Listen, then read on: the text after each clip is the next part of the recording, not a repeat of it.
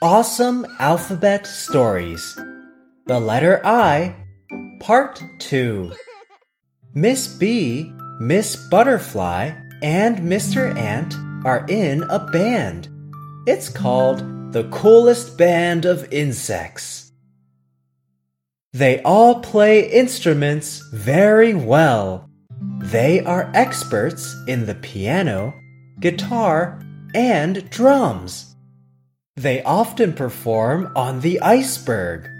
Although it is cold, they can always eat tasty ice cream there. Instruments, insects, iceberg, ice cream.